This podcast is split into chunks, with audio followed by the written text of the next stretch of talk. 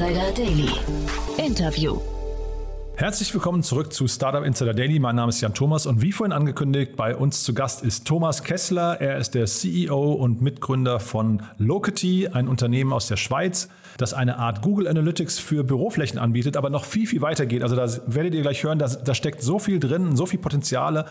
Und ähm, ich kenne den Markt zu wenig, aber mein Eindruck ist, die haben da wirklich etwas gefunden, was kein anderer in dieser Form anbietet.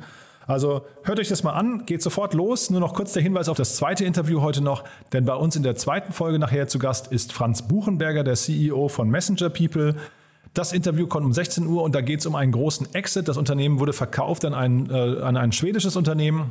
Und wie es dazu kam und was die Hintergründe dafür sind, das haben wir sehr ausführlich besprochen. Wir haben aber auch über verschiedene Bewegungen auf diesem ganzen Customer Engagement Markt gesprochen. Das heißt, wenn euch das Thema Marketing, Online-Marketing, Kundenbindung, Chatprogramme und so weiter interessiert, wenn euch die ganze Messenger-Welt rund um WhatsApp interessiert, das, wie gesagt, nachher dann auf jeden Fall ein Interview, was ihr euch nicht entgehen lassen solltet. Da ist Franz auf jeden Fall ein super kompetenter Gesprächspartner und ich glaube, wir haben das Thema relativ gut abgedeckt. Von daher wäre es natürlich toll, wenn wir es nachher wieder hören. Aber jetzt, wie gesagt, Thomas Kessler, der CEO und Mitgründer von Locity. Vorher nur noch mal ganz kurz die Verbraucherhinweise. Startup Insider Daily. Interview. Also ich freue mich sehr, Thomas Kessler ist hier, der CEO und Mitgründer von Locity. Hallo Thomas. Hi Jan, ich freue mich sehr, hier zu sein. Vielen Dank für die Einladung. Ja, ich freue mich auch sehr, dass du da bist. Und äh, ja, ich äh, muss sagen, ich bin, da musst du mich gleich mal ein bisschen durchführen, was ihr genau macht, weil das ist nicht ganz leicht nachzuvollziehen für jemanden, der sich da mal so eben so rein, reinliest. Ähm, Workplace Analytics, ähm, das ist ein Thema, das habe ich hier, glaube ich, noch nie gehabt. Aber wir reden auch, glaube ich, so ein bisschen über die Zukunft der Arbeit, ne? Genau, ist ein äh, heißes Thema, Thema aktuell natürlich, ähm, aufgrund der ganzen 18 Monate Pandemie. Aber ähm, ja, freue mich darauf, dir ein bisschen mehr Insights in äh, unserem Bereich zu geben. Genau, also über die Pandemie müssen wir, glaube ich, gleich nochmal separat sprechen, weil das ist natürlich für euch auch nochmal ein Thema. Da habt ihr eine ganz andere Phase erlebt, als ich das vermutet hätte. Aber vielleicht bevor wir darüber sprechen, was ist denn genau Workplace Analytics? Wie kommt man denn darauf, sowas zu gründen? Ja, genau. Ist nicht ganz, ganz offensichtlich und äh, ist in dem Sinn, ähm, was wir genau machen. Also muss ja so vorstellen, ähm, wir helfen Großunternehmen bzw. deren Real Estate Teams zu verstehen, wie Bürogebäude genutzt werden. Das heißt, ähm, am Ende, wenn du es anschaust, beispielsweise auf einer Website ist ziemlich easy, ähm, Visitors ähm, zu messen, welche Website wird wann ähm, genutzt von, von welchem User. In Bürogebäude ist das nicht der Fall. Und was wir in dem, dem Sinne entwickeln, ist ein quasi Google Analytics für Bürogebäude. Und du kannst dir vorstellen, das Thema ist aktueller denn je. Ähm, Flexibilität der Arbeit geht durch die Decke und äh, die Unternehmen müssen sich heute Gedanken machen, wie äh, können sie die richtigen äh, Arbeitsumgebungen für ihre Mitarbeitenden schaffen.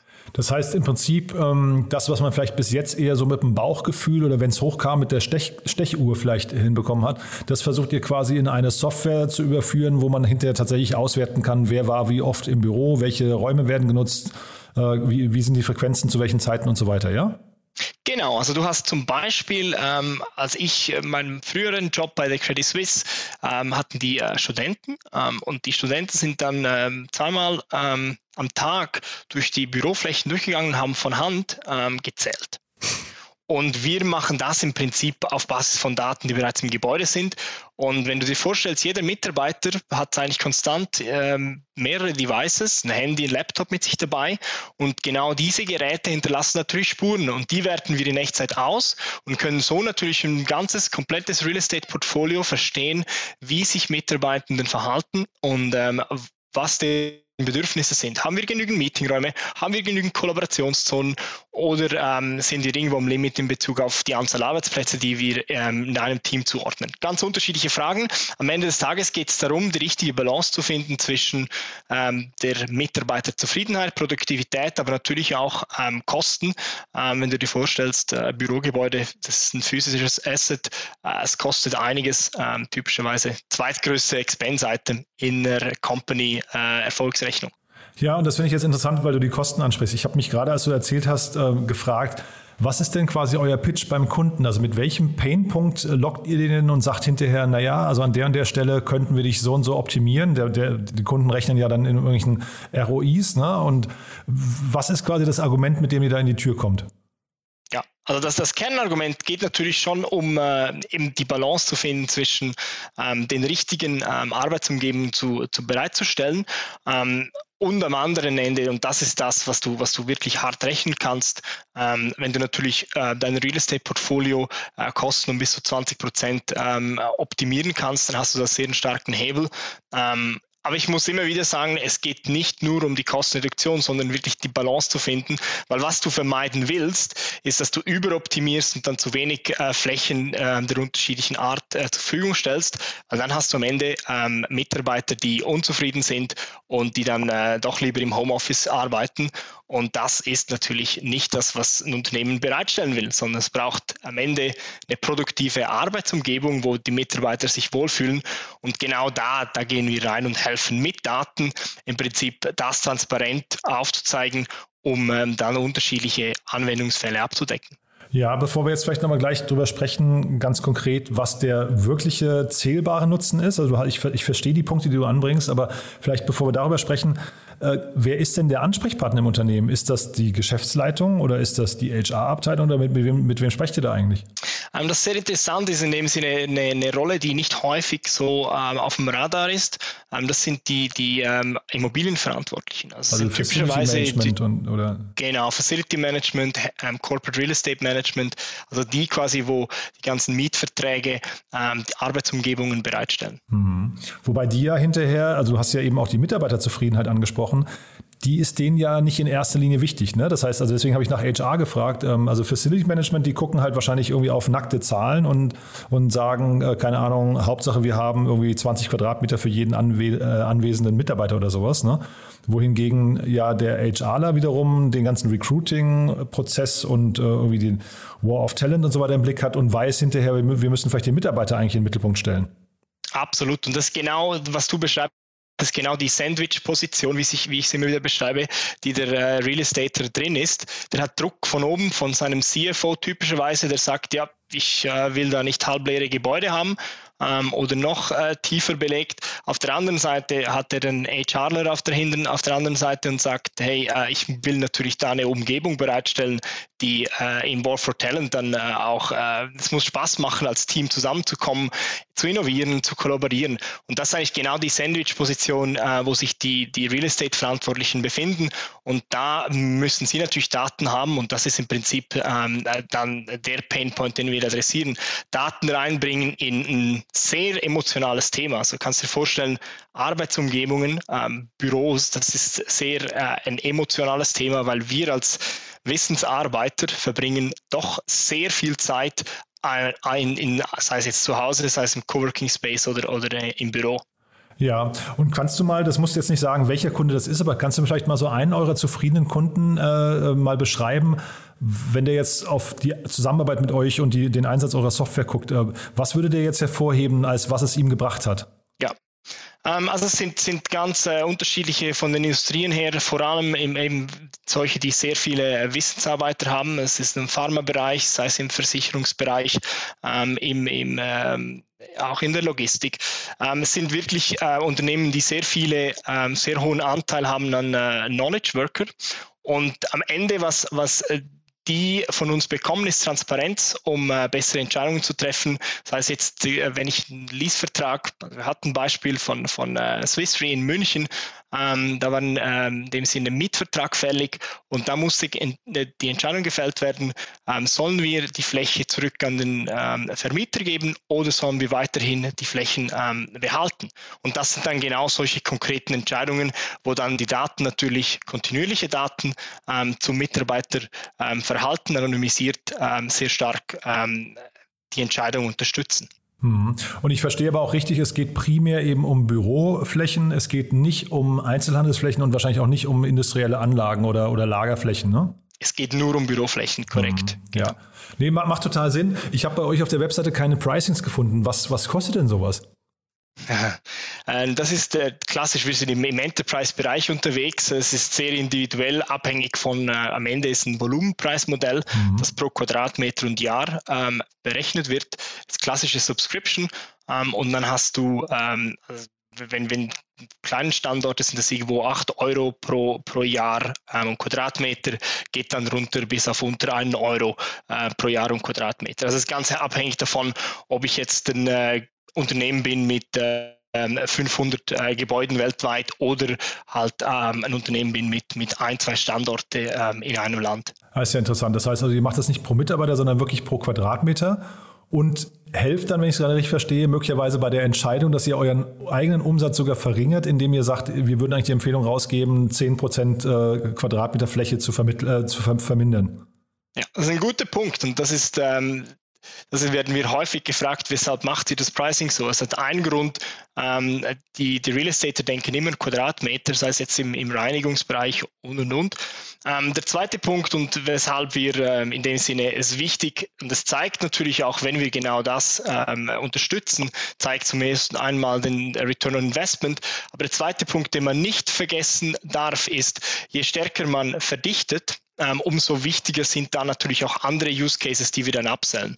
Und typischerweise ähm, wird der Upselling Use Case ähm, äh, im Sinne tiefer ins Gebäude einzusteigen, ähm, das kompensiert dann ähm, die, die, den, quasi die Reduktion aufgrund der, der Flächeneinsparung. Was sind so Upselling-Potenziale bei euch? Ähm, Upselling ist zum Beispiel, also du kannst dir vorstellen, die Daten können nicht nur genutzt werden für die Flächenoptimierung, sondern auch Optimierung von Reinigungszyklen. Also du kannst dir vorstellen, wenn ähm, je nachdem, wie viele Leute im Büro sind, muss die, müssen die Flächen häufiger gereinigt werden. Oder ein anderes Beispiel, ähm, Heizung, Lüftung, Klima wird gesteuert mhm. auf Basis der, ähm, der, der Anwesenheit. Ähm, geht hin bis zum Mitarbeiter, dass du Mitarbeiter eine App in die Hand drückst und der Mitarbeiter kann dann sehen, wo im Gebäude gibt es den nächsten freien Meetingraum oder Arbeitsplatz oder sogar ähm, mein Kollege, wenn, wenn der das ähm, auch so freigibt. Also sind ganz unterschiedliche, ich sag mal, Anwendungsfälle, Use Cases, die dann in, äh, auf Basis der Plattform ermöglicht werden können. Wäre das nicht eigentlich auch super interessant? Vielleicht macht ihr das auch schon, so Benchmarkings zu machen, dass ihr irgendwie euren Kunden zeigt, guck mal hier, das ist ein Branchenindex, du hast gerade Heizung angesprochen, das ist ein Branchenindex, äh, äh, keine Ahnung, unsere Kunden zahlen im Schnitt, sagen wir einfach mal, zwei Euro im Monat für Heizung pro Quadratmeter oder pro Mitarbeiter. Ähm, und du zahlst aber 2,30 Euro. Ähm, guck doch mal, ob du deine Verträge nachverhandelst. Ja, absolut. Also das ist genau auch der, der, die Richtung, wo wir uns hinbewegen. Ähm, wir haben heute jetzt äh, in rund 60 Ländern, äh, wissen wir ähm, in Echtzeit, wie die Büroflächen ausgelastet sind ähm, und haben da natürlich einen Datenschatz, den wir äh, für unterschiedliche Zwecke dann einsetzen. Das heißt jetzt, zum einen gibt es uns ein relativ gutes Bild, um welche Märkte agieren wie. Also du hast klassisches Supply-Demand-Thema, aber natürlich auch andere Dinge, andere Daten, die dann interessant sind auf Basis der gesamten Customer Base. Und langfristig ist das natürlich einer der, der wichtigen Punkte, die Daten ähm, ähm, daraus äh, aus der gesamten Kundenbasis Mehrwert ähm, zu kreieren für, für ähm, die Kunden. Ja. Benchmarking, Riesenthema. Ja, nee, finde ich, finde ich total plausibel. Klingt, klingt mega spannend, finde ich, weil ihr wirklich dann wahrscheinlich, wenn euch die Kunden vertrauen, immer mehr Daten bekommt und dann auch spannende Insights bekommt. Ne? Ja, ähm, jetzt reden wir heute vor dem Hintergrund einer Finanzierungsrunde. 7,1 Millionen Euro habe ich hier stehen, äh, wurden bei euch gerade investiert. Also Glückwunsch dazu erstmal natürlich. Ähm, aber vielleicht kannst du mal kurz noch beschreiben, wo steht ihr denn jetzt gerade und wo möchtet ihr mit dem Kapital auch hin? Ja, Vielen Dank ähm, für die Gratulation. Ja, es ist ein super, ähm, super cooler, wichtiger Meilenstein. Zeigt so ein bisschen, wo, wo wir herkommen. Natürlich die, die Arbeit, die wir als Team investiert haben und gleichzeitig natürlich auch, ähm, wo es hingeht, ähm, die Vision. Ähm, ich glaube, dass das ganze Thema äh, Occupancy Analytics, wie man Markt oder Smart Building Markt, wie man das Ganze ähm, sieht, das ist ein riesen äh, heißes Thema aktuell. Äh, man kann sich vorstellen, aktueller denn je, jedes Unternehmen, ob klein oder groß, muss sich Gedanken machen, ja, wie gestalte ich ähm, meine Arbeitsumgebungen? Und in der Vergangenheit sind wir, ich sage mal so, wir haben eine, äh, eine, ein Tool geschaffen, das dem sind ein Messinstrument, wenn man so sagen will. Ich glaube, was, was äh, langfristig, was wichtig ist und wo wir hinwollen, ist genau das Thema ähm, Plattform, ähm, End-to-End-Plattform, wo wir wirklich äh, von Anfang bis Ende Probleme für unsere Kunden, die Real Estate Teams, ähm, lösen. Und wo es hingeht, ähm, muss ich vorstellen, heute mit einer hybriden Arbeitsform, und da sind wir sehr stark in, im Future of Work drin, ähm, jeder Mitarbeiter hat individuelle Präferenzen, ähm, wo gearbeitet wird. Und das wird auch von den meisten Unternehmen so weitergegeben. Mitarbeiter kann sich von zu Hause aus einloggen oder ich kann im Coworking Space oder sogar im Büro ähm, äh, arbeiten. Auf der anderen Seite hast du limitierten, ähm, limitiertes Angebot und das zu orchestrieren, das sehen wir, dass wir mit der Plattform sehr, sehr gut Verständnis aufbauen können und dann gleichzeitig Demand und Supply orchestrieren können. Also sehr, sehr stark ähm, äh, aktiv das Ganze beeinflussen, wie, ähm, wie gearbeitet wird in Zukunft. Und weg von einem reinen, okay, Mess, Messinstrument, also vom Thermometer, wirklich aktiv dann Arbeitsumgebungen steuern, äh, verbessern und so weiter. Mhm. Man hört es an deinem Dialekt ein bisschen, ihr kommt aus der Schweiz. Ne? Ähm, das, äh, was ihr macht, klingt aber so, als könnte man das relativ leicht komplett international skalieren, oder? Das ist so, das ist der zweite Teil ähm, und da geht der, der, der, große Teil vom Fundraising auch hin. Ähm, wir sind auf dem globalen Markt, also haben jetzt aus der Schweiz raus, wie gesagt, in über mehr als 60 Ländern ähm, die Lösung ausgerollt. Das ist irgendwo in Indien, Australien, ähm, in Südamerika haben wir Gebäude, die komplett aus der Schweiz, aus Zürich raus ähm, ausgerollt worden sind. Und ähm, das ist unser unsere große Opportunität ist, dass es ein globaler Markt ist und wir investieren jetzt im Go-to-Market-Wachstumsbereich ähm, in den USA, ähm, aber natürlich auch ähm, weiterhin äh, in EMEA, also im, im, ganzen europäischen Bereich, weil wir da einfach, das sind unsere Kernmärkte, ähm, mit den USA natürlich als ähm, wichtiger Wachstumstreiber, weil die USA im, im, im Enterprise-Bereich ist der größte äh, Markt ähm, und äh, da sind wir jetzt dran, den zu attackieren. Hm. Äh, Finde ich super spannend. Jetzt muss ich noch mal ganz kurz, weil du das so erzählst, 60 äh, Länder, ähm, jetzt ganz kurz noch mal zum Thema Benchmarking und ähm, Empfehle oder Consulting von eurer Seite aus. Weil du hast ja ganz am Anfang gesagt, ähm, die, das, das ähm, Office Environment ist quasi der zweitgrößte Kostenblock normalerweise bei einem Unternehmen. Ne? Habe ich dich richtig verstanden? Und äh, erster ist wahrscheinlich die Mitarbeiter. Und wenn man jetzt mal sich die beiden Faktoren anguckt, Ihr habt doch jetzt wahrscheinlich auf einer globalen äh, Perspektive, könnt ihr doch wahrscheinlich auch sehr, sehr gut Standorte miteinander vergleichen, zumindest auf der, auf der Office-Infrastrukturseite. Wenn man jetzt noch sich einen Partner suchen würde, der das Ganze quasi auf der Work-and-Force-Ebene hinbekommt, dann habt ihr doch eigentlich super spannende Insights, um auch Empfehlungen auszusprechen, wohin sich ein Unternehmen entwickeln sollte und wo es vielleicht auch einen Standort schließen könnte, oder? Absolut. Also es geht im Prinzip, was wir muss es so vorstellen, du wirst zum einen verstehen, was ist meine Population, also was für Mitarbeiter habe ich, wie arbeiten die, was mhm. haben die mhm. für Work Patterns und dann wie zufrieden sind die und was können wir, sollen wir jetzt, und das ist eine große Diskussion, sollen wir unseren Mitarbeitern ähm, Allowance geben, um besseren Tisch zu Hause kaufen zu können oder sollen wir das besser ähm, im Office investieren in bessere Monitore, dass sie äh, häufiger ins Büro kommen. Und da hast du genau die Möglichkeit, wenn du das kombinierst mit ähm, People Analytics Daten, ist das natürlich sehr interessant. Ähm, also die Location, ähm, zusammen mit, mit, mit Satisfaction. Und das ist eigentlich der Holy Grail im, im, im Arbeitsplatzbereich, wenn du die beiden äh, Variablen sauber ähm, abbilden kannst und dann natürlich auch korrelieren kannst, ähm, hast du einen extremer starker Hebel. Mhm. Ja, total spannend. Also wie gesagt, ich, du, du, merkst gerade, mich fasziniert es schon, weil ich dieses Thema nicht kannte bis dato und, und auch gar nicht wusste, dass man das überhaupt irgendwie als, als Geschäftsmodell verfolgt. Äh, aber umso spannender, dass ihr das quasi erfolgreich macht. Äh, wir haben ganz kurz vorhin schon Corona angesprochen, das wollte ich Ihnen auch mal fragen. Da habe ich am Anfang gedacht, als ich gelesen habe, ihr macht Workplace Analytics, habe ich gedacht, oh Gott, das hat euch wahrscheinlich komplett den, den Markt kaputt gemacht. Aber ich habe dann gelesen, es war das Gegenteil der Fall, ne? Ja, das ist natürlich ein zweischneidiges Schwert. Auf jeden Fall, ähm, ich, ich würde, würde lügen, wenn ich sagen würde, es wäre wär alles easy und so weiter. Ähm, Gerade der März 2020 kannst du dir vorstellen, ähm, wenn du von einem Tag auf den anderen fast global, also wenn wir uns Daten anschauen, ähm, praktisch global sämtliche Bürogebäude geschlossen werden, hat das natürlich einen Impact.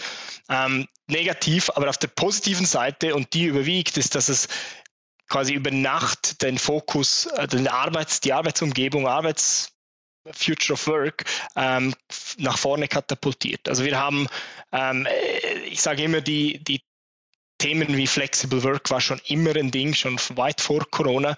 Ähm, aufgrund Corona, der Pandemie hat sich das Thema ähm, auf C-Level ähm, angestammt und ähm, CEOs machen sich heute Gedanken, wie ähm, zusammen natürlich mit HR, ähm, mit Real Estate und mit, mit IT, wie wird in der Zukunft gearbeitet. Und das hat den Markt um, um mindestens äh, fünf Jahre nach vorne gebracht und das auf dem globalen Level. Also ich glaube, ähm, auf der positiven Seite ähm, hätte es keinen besseren Market Educator geben können. Hm.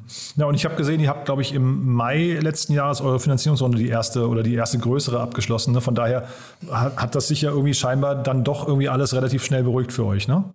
Auf jeden Fall, ja. Ja. Du, super. Also sehr, sehr spannend finde ich, was ihr macht. Das, äh, wie gesagt, hast du ja gerade gemerkt, dass mir da, da, selbst das Mitdenken sogar Spaß macht, weil wo ihr euch hin, hinbewegen könntet, weil das klingt so, als wäre es äh, eine ne Sache, die, die ziemlich groß werden kann drücke ich euch erstmal die Daumen. Haben wir was Wichtiges vergessen aus deiner Sicht? Nee, also vielen Dank. Es, es, ich glaube, das ist genau der Punkt. Du sprichst einen sehr guter Punkt an. Ähm, das Corporate Real Estate war bis anhin immer so im, im Hintergrund. Jeder hat die, die Services, Büroflächen ähm, konsumiert, aber nicht wirklich sich Gedanken gemacht, ja, wie kommt denn das eigentlich dahin? Und ich glaube, das ist die Chance für unsere Industrie, für unseren Bereich, da den Step-up zu machen. Und äh, es sind wirklich exciting times. Ich glaube, wir sind heute im äh, Corporate Real Estate-Bereich, wo wir vor 20 Jahren im, im Marketing sind, mhm. äh, bezüglich Daten, Data Analytics und so weiter. Und äh, it's exciting. Also ich bin da voll bei dir und äh, freut mich, ähm, den, den Hörern ähm, und dir natürlich da ein bisschen mehr Einblicke ähm, geben zu dürfen. Mhm. Super, dann drücke ich erstmal die Daumen für die nächste Reise oder für die nächsten Schritte. Ähm, lass uns gerne mal in Kontakt bleiben. Also wir äh, da würde es mich freuen, wenn wir in einem halben, dreiviertel Jahr vielleicht mal ein Update machen. Absolut. Ja? Sehr cool. Cool, Thomas. Du dann Glückwunsch nochmal und bis zum nächsten Mal. Ne? Ja, bis bald. Danke. Tschüss. Startup Insider Daily, der tägliche Nachrichtenpodcast der deutschen Startup-Szene. So, das war Thomas Kessler, der CEO und Mitgründer von Locity. Ich hoffe, ich habe nicht zu viel versprochen. Ich fand es ein super inspirierendes Gespräch. Da steckt echt viel Musik drin und ja, ich glaube, das Unternehmen ist auf einem sehr, sehr spannenden Weg. Man hat das Gefühl, Thomas hat sehr, sehr viele Dinge im Blick und sieht die ganzen Potenziale, die da links und rechts am Wegesrand liegen und wahrscheinlich im Laufe der Zeit einfach nur gehoben werden müssen. So, damit sind wir eigentlich durch. Trotzdem nochmal kurz der Hinweis auf nachher. Um 16 Uhr geht es hier weiter mit Franz Buchenberger, dem CEO von Messenger People. Ich habe es ja schon gesagt, es geht um einen tollen Exit, 48 Millionen Euro an ein Unternehmen aus Schweden. Und wie es dazu kam, was die Hintergründe sind und, äh, und zahlreiche andere Faktoren, denn das Unternehmen hat insgesamt drei Pivots hingelegt. Das muss man sich auch mal auf der Zunge zergehen lassen. All diese Learnings dann nachher im Gespräch mit Franz. Es lohnt sich, ich kann es euch versprechen. Von daher würde ich mich sehr freuen, wenn wir uns nachher wieder hören. Bis dahin, alles Gute. Ciao, ciao.